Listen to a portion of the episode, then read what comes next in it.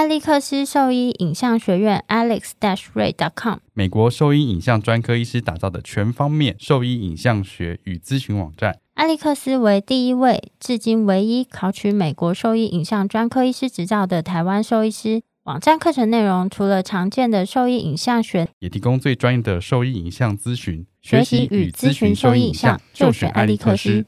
狗狗、猫猫防护跳蚤必施新选择：李兰灵藻虱 Seresto，对付跳蚤必施长达八个月的保护，一秒圈上，零叮咬，没有空窗期，不怕水，也没有异味。搭配新界爽滴剂，有效预防新丝虫及其他内寄生虫，三十种内忧外患一网打尽。简单点药，洗澡后立即滴。即日起至八月三十一号，购买李兰灵藻虱 Seresto 或新界爽，就可登录抽 iPhone 十三。活动详情请上脸书。搜寻台湾李兰动宝、李兰灵藻师加新界爽，让狗狗、猫猫的防虫新生活可圈可点。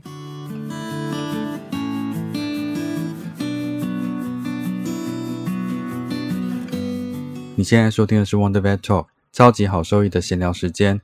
我是兽医师林哲宇 Steven，我是兽医师肖慧珍。在这边，我们会用轻松谈论的方式，带给大家一些简单而正确的小动物相关资讯。也会和大家分享一下兽医师日常发生的有趣事情。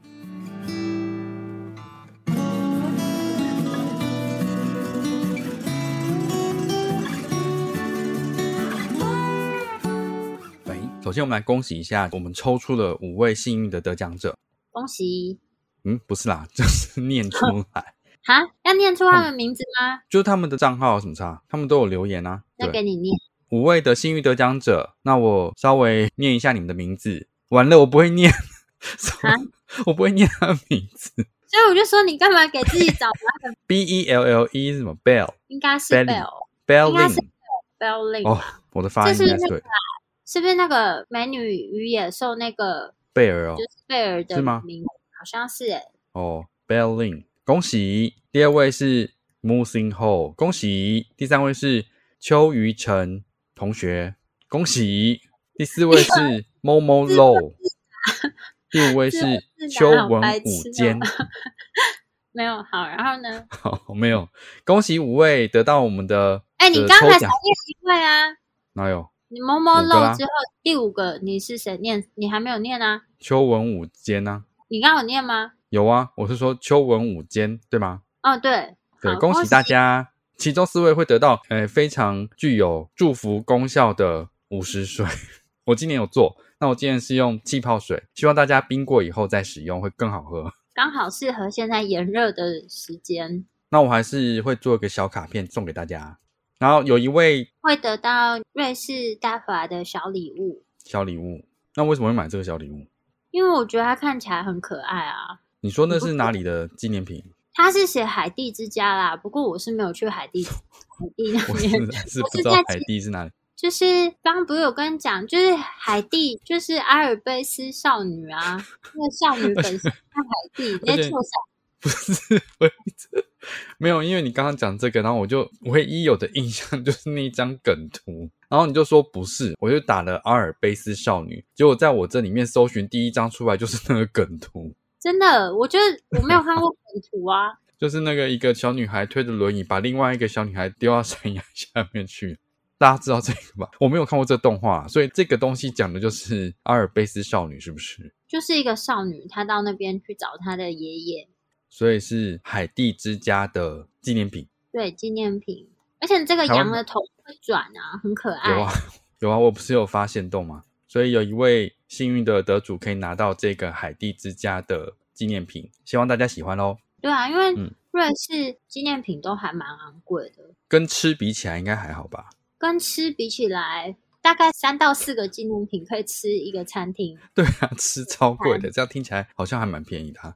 而且你看，这个纪念品它不会消失，你拥有它的时间越长就越划算嘞。你这个算法很不合理。可是如果 合理啊。这个纪念品大概两个到三，哎，如果是肯德基的话，大概两个可以吃一餐，两个可以吃很饱，就一般吧，一般的餐，一般般吧。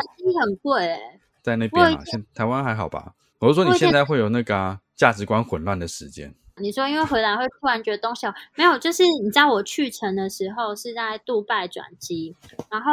那时候在杜拜机场闲晃的时候，我就觉得啊，东西好贵哦，就是无法忍受，我就想说怎么那么贵这？谁会买呀？疯了吗？这谁会吃啊？贵死了！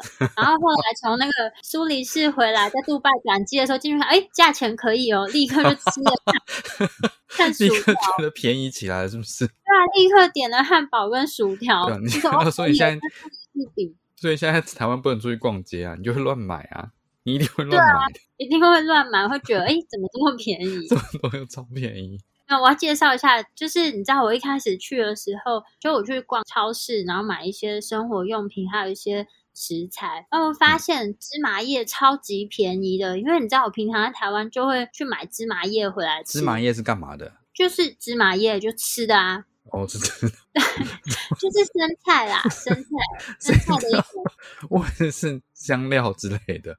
不是它就是叶子啊，哦就是一，我知道，我我会把这段剪掉。不准，反正就是台湾芝麻叶还蛮贵的，所以我就看哦，芝麻叶很便宜，所以我就大量的摄取芝麻叶。我现在回来看到芝麻叶有点土，所以这个芝麻叶可以生吃，是不是？对啊，它生吃啊，然后还有很多就是什么火腿之类的东西，或者是吃很多火腿。那我们端午的活动就到目前告一个段落，希望大家喜欢我们送的东西。那期待明年我们还做一箱五十水给大家喽。一箱五十水哦 没有啊，如果今年大家很喜欢的话，我明年就做一箱啊。好也是可以。听众越来越多，越来越壮大。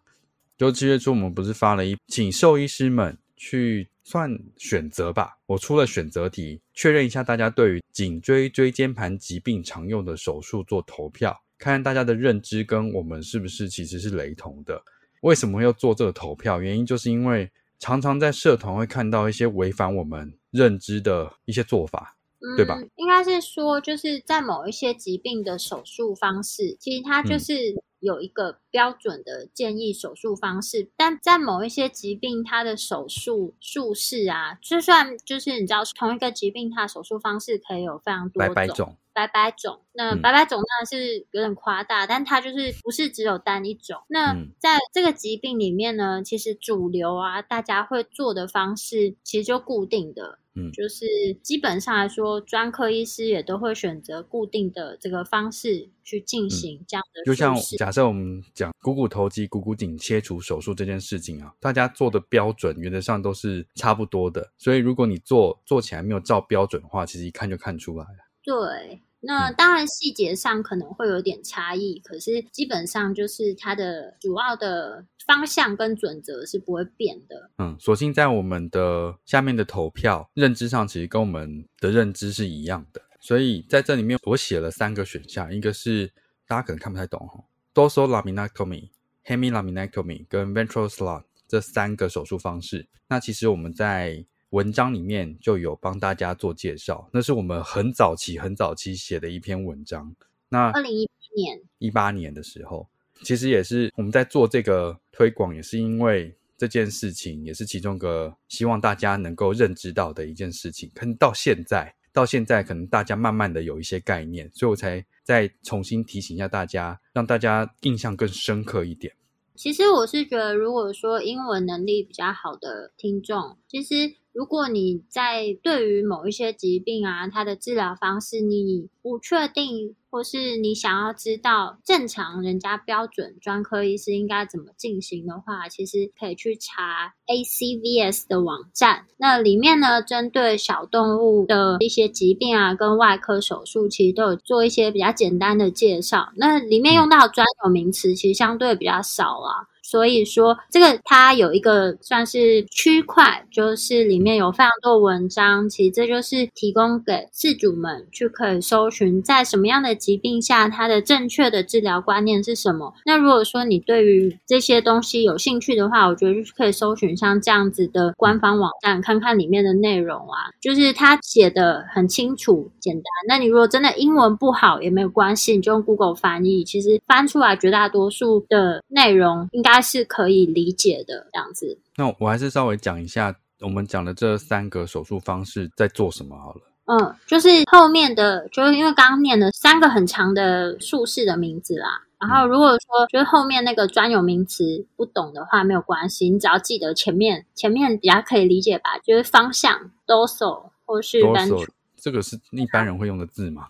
算是可以理解的字啊，背侧、腹侧啊，然后这个是，比如说你用 Google 翻译，然后你可能就可以比较容易理解它的意思。但是有时候就是后面这个专有名词，就可能 Google 翻译它翻出来不一定是完全正确。哦，现在那 Google 翻译很强，它翻的是对的。哦，真的，我只是说，如果在其他疾病的话，是有可能会这样。那你至少方向性可以先了解一下，这样子。嗯，而且你知道这个吗？很酷哦，我用 Google 翻译 dorsal laminectomy。然后出现的中文就是二零一八年一月二十八号我们写的文章，哎，真的，我不知道是不是因为是我搜寻，但是出来的这个术式就会是背侧减压术。然后我们的文章写就是，这是应用在小动物腰间椎椎间盘疾病主要的手术方式，因为它的结构的关系，所以才会选择这个术式去做开窗。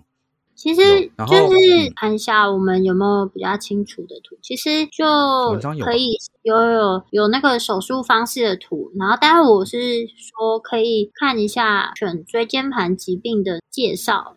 然后第二个 B 这个选项是 hemilaminectomy，就是半椎弓切除术。那这个半椎弓的切除术的话，主要是用在比如说。胸椎或腰椎的椎体的一个手术，其实我们在做像这样子的切除术或者是开创术，最主要、最主要的目的，除了减压之外，是要把造成造成压迫的物质移除掉。嗯，然后目前像我们讲的这个方式，为什么应用在这些椎体，主要是针对生理结构的部分是比较容易进行、风险性相对比较低的一个方式。同时可以比较方便的把突出的物质移除掉的一个术式。对，就是如果你去搜寻就关于狗猫啊脊椎跟椎间盘的相对位置，那就可以比较理解说为什么我们要从这些位置进去做开创。那当然，颈椎手术也是有可能在比较偏侧面一点，偏侧面一点。那它的手术开创方式可能会不太一样，但前提是要先有影像学、电脑断层或是核磁共振的诊断，确认说它的这些突出物的相对位置，确定是在一般比较呃少见的位置上，那才会从侧面的方式。去进行开创，进行开创，因为这样你才有可能是比较方便能够把突出物质移除掉的。那通常在颈椎椎间盘疾病，它突出的位置很大多数都是从腹侧面，而且是正负侧面突出来的。为什么呢？偶尔偶尔会偏一，稍微偏一点点这样子。就为什么呢？如果你不太能理解，你就去搜寻刚讲这个图。或是可以看一下，就是我们在那个椎间盘疾病里面的文章里都有附上一些图，或者你找网络上的图其实也都 OK 啦。因为它的椎间盘的位置就是在这个颈椎椎体的腹侧，所以如果你是从背侧就是它的上方进行开创的话，那你要想办法把这个东西，就是突出物质正腹侧突出的东西捞除掉。其实会遇到蛮大阻碍，就是中间是最主要脊髓神经，你要就是绕过整个脊髓神经，然后才有办法把这个东西捞出来，而且重点是。很有可能是在你根本看不到突出物的情况下，有点算是瞎捞。而且其实，在这个突出物突出跑到它这个脊髓腔里面的时候呢，脊髓神经它通常都会受到不等程度的损伤，所以这个脊髓神经它可能是在一个相对发炎肿胀的情况，嗯，所以它可能会占据这个腔室更大空间了。所以从这个方向要去做处理，相对的一个是更困难，然后有的是更不可能去完成这个工作。对，所以才会像颈椎椎间盘疾病的部分，在做手术的选择的时候，通常我们选择的方式会是从腹侧面做 ventral slot，就是腹侧面的开窗，直接进去把突出物。移除掉，同时如果有需要的话，也可以做一些预防性的手术，做椎间盘本身的开窗，把退化的物质直接移除掉，这也是有可能在这个手术内可以完成的事情，因为这个是造成疾病的主要原因。啊，我不知道这样大家可不可以理解？我们刚刚尽可能的把它简化。嗯如果说真的还是就是到时候再配图喽。哦谢谢你。好，如果如果真的不能理解的话，再跟我们讲，就是让我们知道说我们在说明方面还有哪一边就可以再改进。嗯，所以不是说哪一个术是绝对不应该在这个疾病里面出现，而是有影像佐证的情况下，大宗的就目前统计数字来看的话，ventral slot 是颈椎椎间盘疾病常使用的一个方式，不管是在台大里面介绍的颈椎椎间盘手术，也是以这个术式为主，UC Davis 也是。还有英国 Fitzpatrick 就是超级兽医里面的这个疾病里面的主要的治疗方式，也是提到像这样的手术方式。也就是说，这么多专科医师遇到这么多的 case 里面，大宗使用的方式就是这个方式。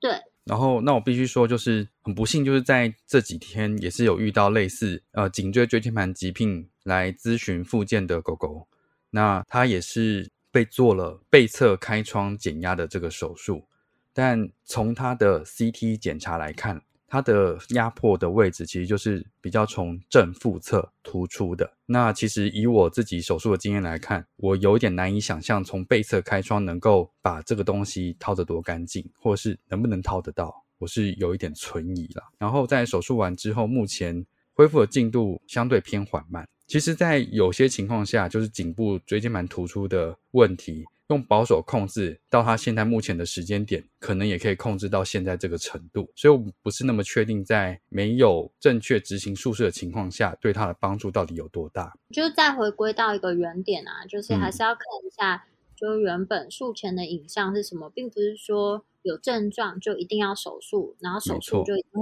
好。其实影像嗯它是蛮决定的关键，然后它会告诉我们说，到底它需不需要做后续的治疗。那其实嗯我觉得蛮多人会觉得说，哎，做这些影像学检查很贵啊，或者什么之类，但是它可以带来的价值其实是很多的，就是它可以告诉你说，你后面是不是需要再做到一个十多万的手术啊？然后这个手术是不是真的能够帮到这个病患？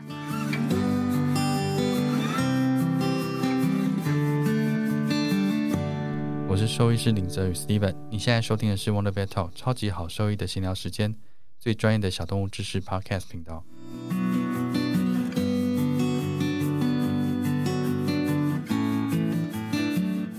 那我们讲这故事就好了，在这边分享一个比较特别的椎间盘突出的一个小故事。它是一只我们以前在爱屋工作的时候，其实在接像这一类的问题的病患，其实算蛮频繁的，对不对？对，但这只我觉得印象深刻，是因为它那个印象深刻。突出物就卡在一个除此之外，就是这个狗狗，就是它发生的次数稍微比较多一点。嗯，第一次是谁手术？第二次是我嘛？第一次是谢医师手术，第二次应该是你手术，然后第三嗯次是我手术，都是不同的位置。然后它有一些比较慢性的病灶，所以中间也有一些保守控制的时间，对，所以它发生的次数蛮多的。那第三次的突出物位置也这么奇怪吗？没有没有就没有这么奇怪，正就一般般。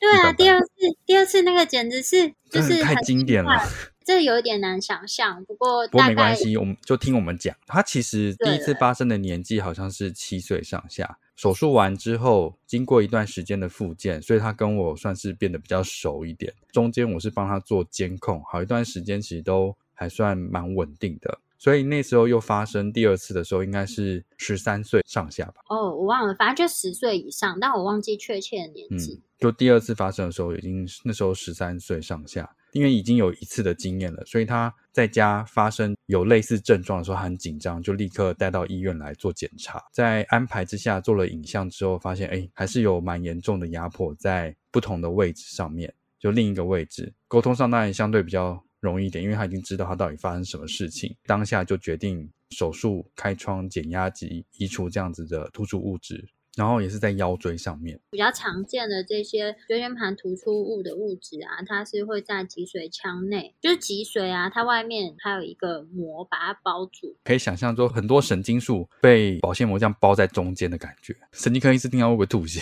会啊，就不知道，我觉得你这很多神经素都不够想掉，我觉得哎呀，就是差不多那个那个想法啦。我觉得不要做过多的描述，好了，没有想说让大家稍微能够理解一下，就是中间脊髓的部分很像这个感觉，我觉得根本不是这样说，你这样描述，我觉得 会把人家弄混淆。会吗？反正就是呢，它外面就有包包着一个膜，常见的这个你这样跟我刚刚讲的不是一样吗？没有，我只在讲那膜，我没有讲说很多个什么好不好之类的。哦，好好啊，就是突出物呢，它是会在这个膜之外，然后哦，压住这个脊髓神经。然后，但是呢，这只狗狗呢，它的这个突出物呢，就因为它在受伤的过程中，它这个膜呢破了一个小洞，然后就是导致这个这是我们推测的啦，我们就是推测，你太早揭晓了。哎呀，好烦哦！决定当下就帮他做手术。当天因为帮他处置的其实是你嘛，就肖医师，所以原则上主刀医师就是你这样子。我那天晚上其实是没有班的，我已经准备要离开了。然后我想说，主刀你应该没问题，就其实东西 收一收准备走，但你那时候好像坚持叫我留下来帮忙看着。对啊，我就觉得说晚上至少有多一个主治医师在，万一有什么其他的情况的话，就多一个人总是可以帮忙。因为那那时候本来是你带一个新的住院医师嘛，对我带新的住院医师，但我觉得就是晚上手术，我还是希望人手充足一点。可是那时候有感应，觉得心里就是不踏实，应该要多一个人才比较好。怎样啊？你就是绕一圈又想要夸自己，刚刚这个故事没重有，你不要这样子，还没有讲完。当天我就想说，好啦好啦，既然你就这样子，感觉需要多一个人留下来比较踏实，我就想说，那我留下来看一下好了。其实我那天没有刷手，对我只是在旁边帮忙看着，就是在旁边当备用人力啊。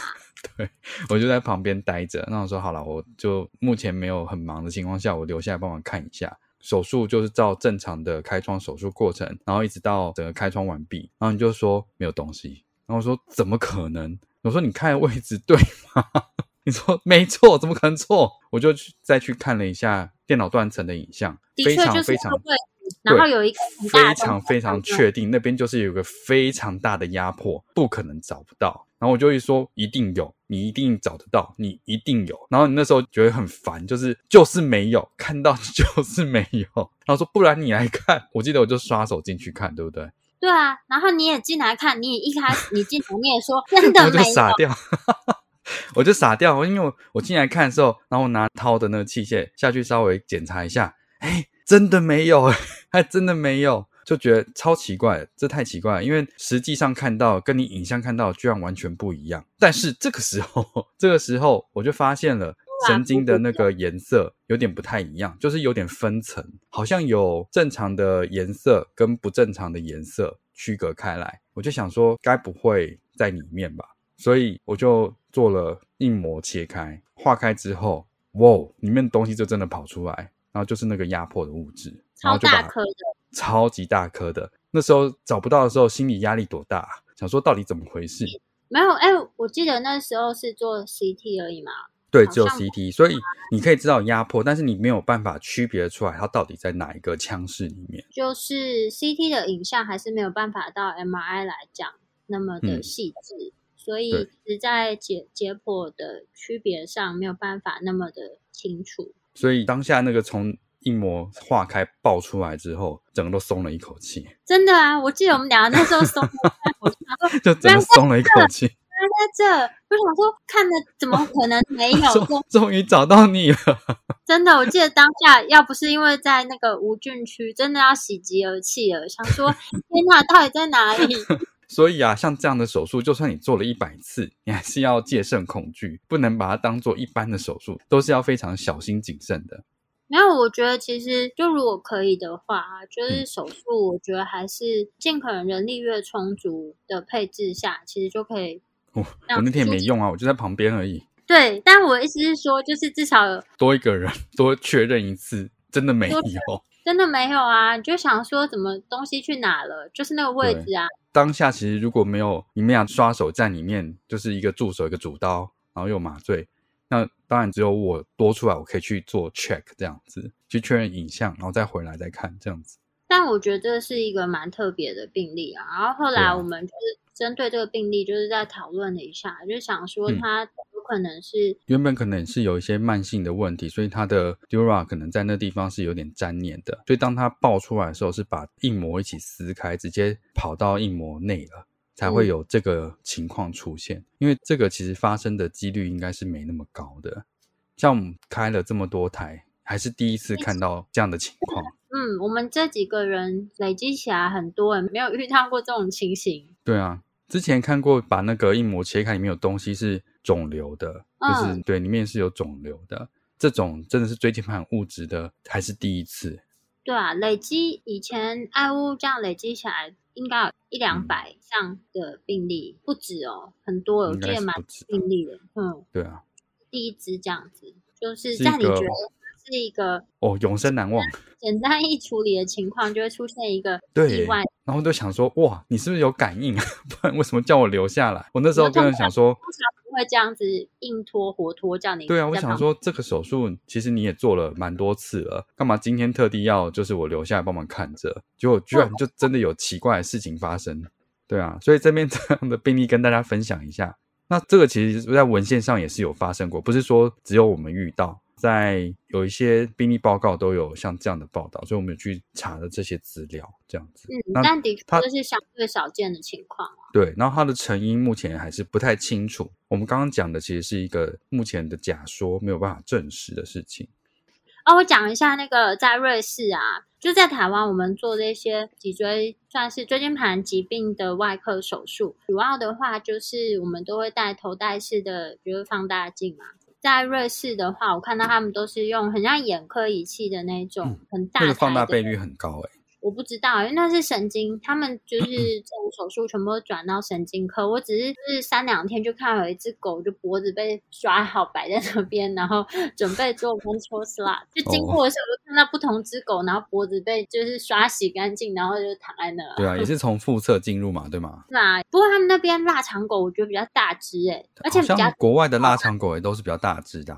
普遍来讲也没有，但是刚好来手术的那几只都比较大只，然后都是刚毛腊肠。刚毛腊肠，对啊，刚毛腊肠还蛮可爱的。我后来才知道刚毛腊肠这个品系，哎，因为想说怎么有？我觉得生气，你都没有看我之前写的文章。我之前写，我有看，我有看，我看那个，只是我没有想到它长那个样子。就很久以前的文章啊，啊，很久以前啊。在那个爱屋的时候，就有一只被转来的刚毛腊肠。嗯，它来的时候状况蛮差的啦，就是已经是软化，就后来可能两天后来就走了。没有，你知道我之前看过刚毛腊肠，然后我一直跟主人说，他是不是混到雪纳瑞？是不是混到雪纳瑞？我想到一个蛮有趣的事情，我就是之前忘记分享。嗯，上一集我们不是有讲到，就是在瑞士啊，他们其实那个。猫咪的创伤病患还蛮多的，然后有一只猫呢，反正它一开始来，它是被车撞，然后就多处骨折，然后还有气胸，在骨折就是一开始先做前肢的。然后耻骨骨折先修复，然后稳定他的情况之后，他开始出现一堆贫血啊等等之类的内科问题，好几度都以为他要死掉，但他最后呢，就是还是撑了过来。那中间的手术啊，然后住院费啊，然后输血的费用等等，在两周内加起来大概就是三十万以上，台币三十。说还好，哎，也是很多钱，好不好？不是平均这个最低薪资十二万。对，然后不是，但但重点是，就是他好不容易活过来之后，我就在跟同事们讨论说：“哦，这猫真的很厉害。”我就跟他们介绍说：“你知道吗？在亚洲，我们都会说是九命怪猫，是是亚洲吗？算是亚洲吧，我不知道。我们常讲就九命怪猫吗？反正我们就比较常说，就猫有九命怪猫啊。对啊，然后他说，可是，在瑞士或是欧洲，他们讲七命。他说，原来在亚洲，对啊，他们说为什么多两条命？”对啊，在亚洲猫多两条命，所以亚洲猫比较厉害，比较厉害，多两条命。哦，真的，九命猫妖是中国民间传说的妖怪，说猫有九个命的说法。亚洲还是中国，反正我就说，反正在中文里面，我们就讲九命怪猫。然后他是说，是由九尾狐的传说形象演变而来的。哦，所以我不晓得我。所以我们对 此就觉得蛮有。所以如果他的猫有问题的话，应该要带到亚洲来，他会多两条命。多两条命，没错。听起来好白痴哦。因为你知道他们欧洲就很常放假，然后我在那边待的时间就是每一周就轮流换人放假，所以就嗯变成说，从我去的那一周开始到我离开那一周，只有我一个人，就是从头到尾都在。比如说有手术啊、回诊的病例啊，什么什么之类的。你最清楚这样。对他们要交接，他们根本没搞，因为我每天都去嘛，然后所以他们嗯就会问我说：“那你记得这一支吗？”然后什么什么之类，然后我每天都会做笔记，所以我就会说：“好，这支是什么问题啊？什么什么什么状况啊？手术哦用了什好认么？”真哦。对啊，所以就是会变成说他们在交接过程遗漏的，我就帮他们补充一下。他们真的假蛮多的，他们一年的话是有二十五天的带薪休假，所以就会有五周。哦，那真的蛮多的。一般台湾一年只有七天而已。对啊，然后他们嗯一休就是休一周或两周，他们说只休一周根本就不够，他们说第一周就是要回 email 回电话，只有第二周才能好好放松，所以最好要休两周。今天呢，就针对就是椎间盘疾病的手术方式，还有我们之前 po 文跟大家讨论的内容呢，就是再做一下说明。当然，我们讲的也不一定都是对的、啊。如果说你们觉得这样子的议题，你有其他想法，那也欢迎跟我们分享。如果说对我们分享的内容有兴趣或是有疑问的话，都可以上我们的网站，我们的网址是 triple w 打 wondervet com 打 t w 或是 Google FB 搜寻 wondervet 超级好兽医都可以找到我们哦。喜欢我们内容也可以点选 Apple Podcast 上面的赞助，请我们喝杯咖啡哦。嗯，那今天的分享就到这边啦，拜拜。大家拜拜。